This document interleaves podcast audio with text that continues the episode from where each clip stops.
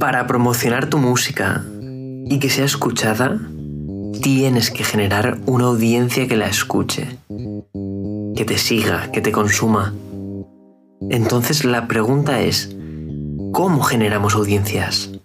Y una vez la tengamos, ¿cómo interactuamos con ella para convertirla en fans? Que esos followers se conviertan en seguidores reales, en fans.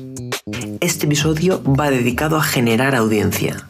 Un público, gente real que te siga por lo que haces. Bienvenido a Beats and Chips, un podcast de Cuoca. Yo soy Cuoca y mi objetivo en este podcast es ayudar a productores musicales y artistas a crecer en sus carreras profesionales, profundizando en los diferentes pilares técnicos, de negocio, de mentalidad, de productividad y sobre todo animándote a ti que me escuchas a pasar a la acción. En este podcast quiero que nos relajemos y charlemos sobre el mundo de la producción musical como si estuviéramos tomando unas cervezas o un café.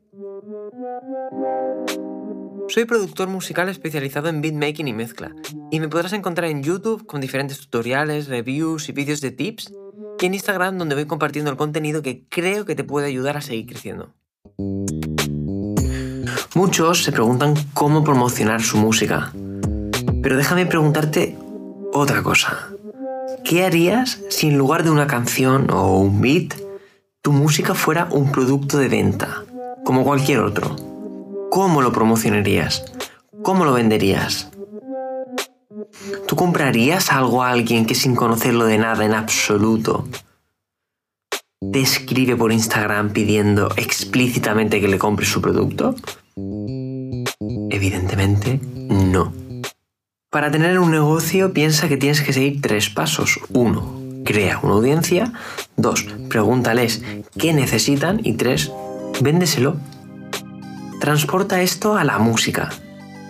La acción de venta, ya sea escuchar tu canción o contratar tu servicio de mezcla o comprarte un beat, no se va a dar a base de spam. Así que mi consejo es el siguiente. Trabaja en ello de forma orgánica, que es en lo que nos centraremos en este episodio. Pero céntrate en trabajar tu marca y entregar contenido en el lugar donde está tu audiencia. Y sé constante. Dale contenido a tu audiencia para que quien te quiera consumir, que lo haga y no pare de hacerlo. Para ello, ten en cuenta que cada plataforma tiene un público, unas características, un algoritmo, una intención tienes que entender cada una. No es lo mismo TikTok que Instagram. Entonces, ¿qué contenido crear? ¿Dónde inspirarte para tener ideas? Todo esto lo veremos más adelante, pero está bien suponer que la clave real es hablar con tu audiencia, saber su destino, qué es lo que realmente quieren. Ok, entonces sabes que tienes que crearte una audiencia a la que aportarle además un contenido para que te consuman, ya sea canciones, tutoriales o simplemente tu forma de ser, tu lifestyle. Pero lo importante en este punto, y que es lo que quiero hablar en este episodio, es cómo llegas a esta audiencia, cómo te das a conocer. Pues vamos con unas cuantas estrategias. Una buena estrategia es apalancarse en la audiencia de otro. Ofrécete para colaborar o hacer una entrevista, darles algo a cambio de aparecer en su canal escribir en el blog de otro que tenga más nombre o en su canal de YouTube o hacer un directo en Instagram o aparecer en un evento como un ponente. Para ello tienes que tener en cuenta en qué nivel se encuentra ese otro, esa otra persona y qué es lo que realmente puedes ofrecer. Y entonces que el interés sea mutuo. Puedes intentar colaborar con gente que tenga audiencias muchísimo más grandes que la tuya pero lo más probable es que no acceda porque es que no le puedes dar nada a cambio. Si acabas de abrirte Instagram y tienes 100 seguidores, no tiene mucho sentido que alguien con un millón acceda a hacer un live contigo en directo por las buenas. En cambio, sí que es mucho más probable si lo haces con alguien de 500 o de 1000. No digo que dejes de intentar ir a por los grandes, pero si lo haces ten en cuenta que realmente puedas ofrecer algo a cambio a veces puede ser dinero, pero no tiene por qué ser dinero. Se me ocurre, por ejemplo, si eres beatmaker, realizar un sorteo de un beat en un campeonato online de rap. Este campeonato online de rap precisamente es posible que tenga tu audiencia. Y entregando este contenido, que puede ser en este caso un bit gratuito, exclusivo, con la licencia que tú elijas, te puedes dar a conocer. Otra acción es contactar con programas o podcasts y solicitar que te entrevisten. La clave de esto es que tienes que mostrarte como experto en alguna materia específica. De ahí la importancia del nicho que vimos en el primer episodio. Esto sirve tanto para productores como para artistas, porque cuanto más especifiques tu nicho, menos competencia habrá. Por ejemplo, puede que seas el único de tu zona que se dedique a hacer un estilo concreto de música. Y eso resulta interesante algún programa, revista, podcast. Siguiendo con el tema de apalancarse en la audiencia de otro, quiero remarcar el poder de los directos. Por ejemplo, los Instagram Lives son muy potentes porque unes audiencias y se puede producir un traspaso de influencia si se hacen las cosas bien. Para ello, asegúrate que tienes públicos similares y que os interese a ambos. Lo más común son las entrevistas, mi consejo aquí es que centres la entrevista en qué es lo que se lleva el público. En caso que te decantes por hacer las entrevistas con gente de interés, mi consejo aquí es que centres la entrevista en qué es lo que se lleva el público que lo ve. Que esté centrado en ellos y no en autobombo de los entrevistados. Evidentemente os tendréis que presentar como expertos en X, pero al final lo que importa es que habléis de lo que interese al público. Otra forma de llamar la atención de la audiencia es darle un toque diferenciador. Por ejemplo, esa entrevista puede ser parte de un reto en el que incluyes a la audiencia para, por ejemplo, aumentar la retención. O puedes enmarcarlo dentro de un conjunto de entrevistas. Aquí la imaginación tiene que volar y que seas lo más creativo que puedas. Por ejemplo, por ejemplo, yo mismo me he enganchado a un informativo matinal que hace Ángel Martín, que es un cómico. Él lleva más de un año haciendo un informativo que está pegando súper fuerte. Y es porque tiene un toque diferenciador.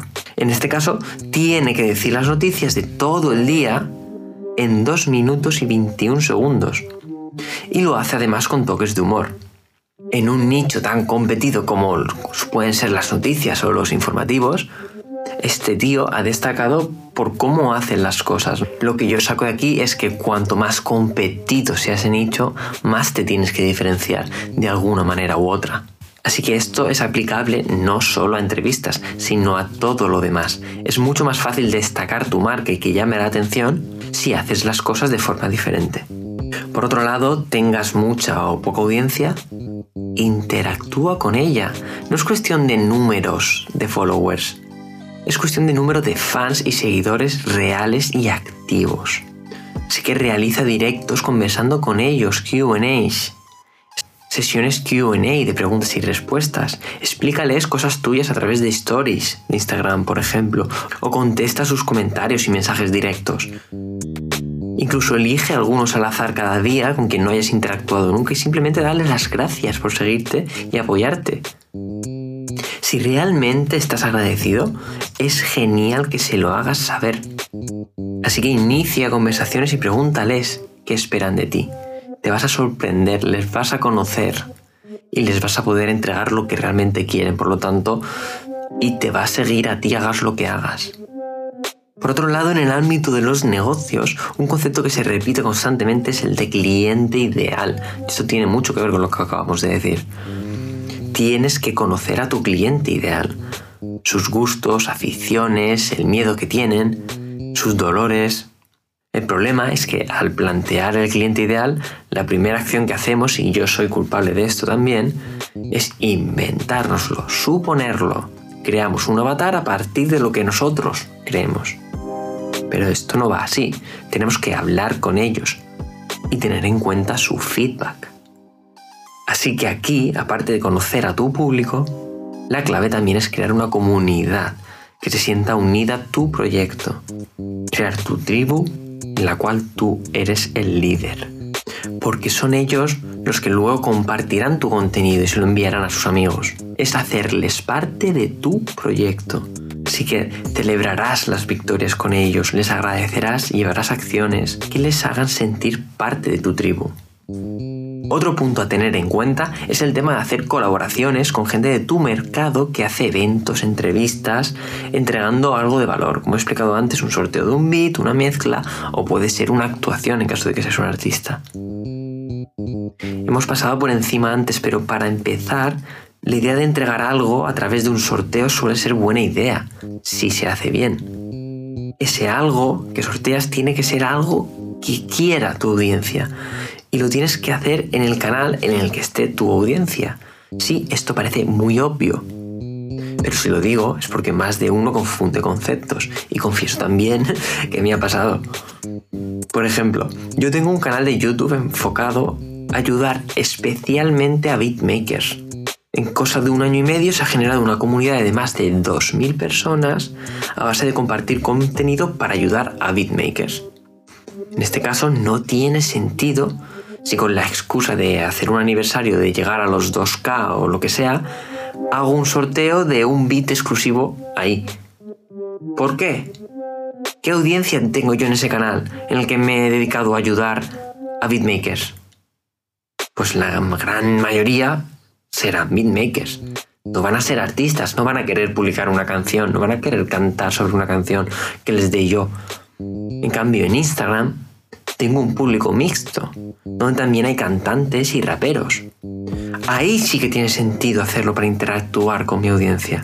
Pero si lo que quiero es hacer crecer a la audiencia, tendría mucho más sentido hacer el sorteo en otros canales y cuentas o en eventos donde sí esté mi público.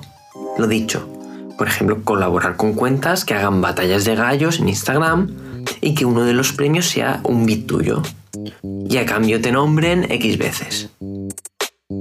Siempre que el público o cliente que tú busques sea ese. Te he puesto un ejemplo, adáptalo a tu estilo y a tu nicho. Otro tema que funciona increíble son las colaboraciones, los featurings. Partimos de que buscamos siempre hacer crecer la audiencia y que esa audiencia sea un público afín a nosotros entonces es posible que ese público esté en artistas que trabajen tu mismo estilo. Tiene todo el sentido.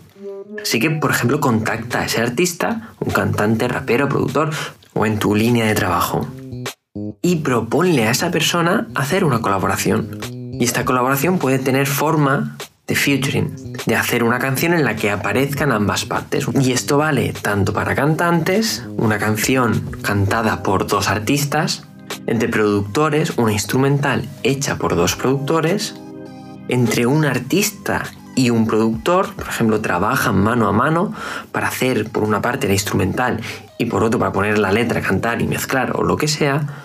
es que esto es interesante tanto por el proceso creativo, o sea, vas a aprender muchísimo en caso de que hagas esto de la otra persona, como a nivel de fusionar audiencias, ya que el proceso os dará excusas para publicar material y hacer directos en Instagram, por ejemplo, como hemos comentado antes, donde aparezca el otro, hacer entrevistas o hacer un documental de proceso. De ese documental, por ejemplo, sacar materiales más pequeños para tener contenidos en, en Instagram o en YouTube o en Reels. Este tema está tan en auge que se está poniendo de moda cobrar por estas colaboraciones. Esto es, una, esto es un artista con una audiencia grande ofrece colaborar a otro artista más pequeño que se beneficiará de su audiencia y potenciará su carrera a cambio de algo, generalmente dinero.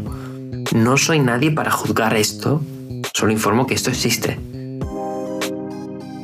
Lo que para hacer que estas colaboraciones tengan sentido, ten en cuenta que, uno, deben ser artistas afines, que tengan un estilo en común, lo que al final se traduce en una audiencia similar y compatible. Es lógico pensar que parte del público de un artista que tiene un estilo muy parecido al mío también les puede atraer mi música. segunda cosa que tenemos que tener en cuenta es el tamaño de ambas audiencias. ¿Qué le puedes ofrecer tú y qué te puede ofrecer él? Que sea un trasvase justo. Si su fanbase es de 100.000 y la tuya es de 1000, no tiene mucho sentido para la otra persona a no ser que le pagues. Y por último, en cualquier caso, establecer de antemano las condiciones de esta colaboración por escrito. ¿En qué va a consistir exactamente? ¿Durante cuánto tiempo? ¿Cómo y cuántas veces? Si hay beneficios, ¿cómo se van a repartir? Conforme te vayas creando tu audiencia, sería ideal que te puedas hacer con una forma de contactarlos directamente. Por ejemplo, con los correos electrónicos de todos ellos. Para poder tener un contacto directo sin depender de algoritmos de las diferentes plataformas. No me quiero extender en esto, pero básicamente ofrece algo que ellos quieran y sea de valor para ellos de forma gratuita a cambio del email y de aceptar recibir notificaciones tuyas cuando tú quieras. Con esto podrás contactarlo cada vez que saques un nuevo tema, un nuevo producto, un concierto, una oferta, cada vez que quieras hacer un directo en una plataforma y les quieres avisar, o quieres simplemente crear comunidad y compartes algo personal, lo que sea. Otro tema es aparecer en las listas de reproducción. Aparte de las listas creadas de forma automática por Spotify, a las que por cierto tienes que aplicar para poder aparecer, hay listas que son gestionadas por personas independientes. ¿Cómo las encuentras? Yendo muy rápido, el buscador de Spotify te permite encontrarlas de forma muy sencilla. Escribe una palabra clave que deba llevar la lista, por ejemplo, eh, rap español, seguido por arroba gmail y entonces te aparecerán todas las listas que en el nombre o en la descripción aparezca rap español y que además haya una dirección de correo Gmail. Ahora es el momento de investigar, ir lista por lista, ver el alcance, si es real el número de seguidores que tiene la lista, si la lista tiene un impacto en las reproducciones de sus canciones o no, es decir, si realmente hay un público interesado en esta lista en concreto. Y si está todo correcto, contacta con esa dirección de correo. Algunos puede ser que te pidan dinero a cambio, otros no. Ahora es cuestión tuya de valorar si quieres o no invertir en ello. Pero mi consejo aquí es que no te estanques solamente en el género musical. Hay muchas listas que van por eh, estados de ánimo o moods. Tú puedes crear una canción de hip hop, pero que tenga un ambiente más chill y que sea ideal para ponerlo cuando alguien estudia, de fondo. Yo qué sé. Buscas listas donde encaje el tema en concreto. No sé si lo has hecho con anterioridad, pero no sirve de nada que compartas durante una semana en tus stories diciendo que has sacado un tema nuevo y ya está. Sí, esto va a ayudar, desde luego, tienes que hacerlo. Llegará a alguien, probablemente sí, pero piensa que estamos bombardeados de información constantemente. Pero de nuevo, no confíes en los algoritmos. Sea la red social que sea, a todos tus seguidores no les va a llegar todo lo que publiques.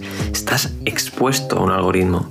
Depende de tu momento, pero lo ideal es que crees un plan de lanzamiento. La intención al final es producir en tu audiencia las ganas de ir a escuchar la canción una y otra vez. Entre estas cosas, crea hype. Una buena opción es basarse, entre otras cosas, en crear mucho contenido en vídeo que llame la atención y que haga a tu audiencia que le pique la curiosidad y que vaya a ver el vídeo y vuelva a escuchar la canción. Que este plan esté planificado con tiempo de antelación y que puedas ir soltando pequeños detalles constantemente para ir creando hype. Así que esto es válido tanto para cantantes y raperos como para productores. Crear un beat, ponerle una portada a un vídeo y subirlo a Instagram sin aportar nada, no sirve de nada o de muy poco, sobre todo si no tienes audiencia. En este caso, la intención es que tu público escuche detenidamente el beat, no solo por encima. Darles un motivo para que se detengan.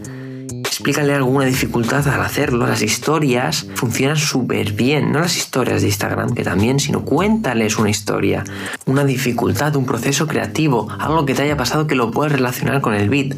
La gente conectará con esto.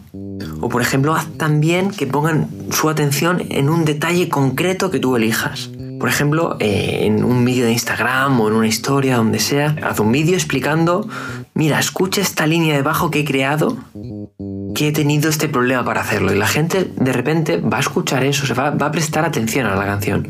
O escucha como la pausa que ocurre justo a mitad del beat te genera esta sensación. Por ejemplo, sí es adornarlo, pero este adorno aporta valor y resulta interesante. Ya hablaremos más adelante sobre esto, pero para asegurarte que no te lo pierdes, suscríbete al podcast. Hay un último punto que tienes que valorar y es usar la publicidad de pago. No es cuestión solamente de pagar para promocionar tu última canción, sino de promocionar tu marca. Si una publicación en la que apareces haciendo lo que sea, tu público ha respondido bien, lo ha comentado, ha conectado, te han llegado buenos comentarios o hay más interacción de lo normal, da igual la red social, es un buen candidato para ser promocionado, que esto le llegue a otra gente que no te conoce y que vuelva a conectar contigo. Pero la parte de anuncios de pago requiere prácticamente de otro episodio por sí solo y no te quiero aburrir. Así que nada, hasta aquí este episodio de Bits and Chips. Muchísimas gracias por quedarte hasta aquí.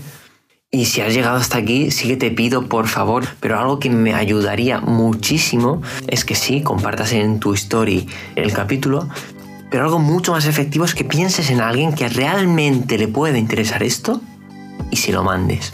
Y si realmente te ha servido, le dices, oye, esto me ha servido, te lo quiero compartir para que también te sirva y te ayude a ti. Que al final esa es mi intención. En cualquier caso, muchísimas gracias por quedarte hasta aquí, gracias por el apoyo, un abrazo, nos vemos en la próxima.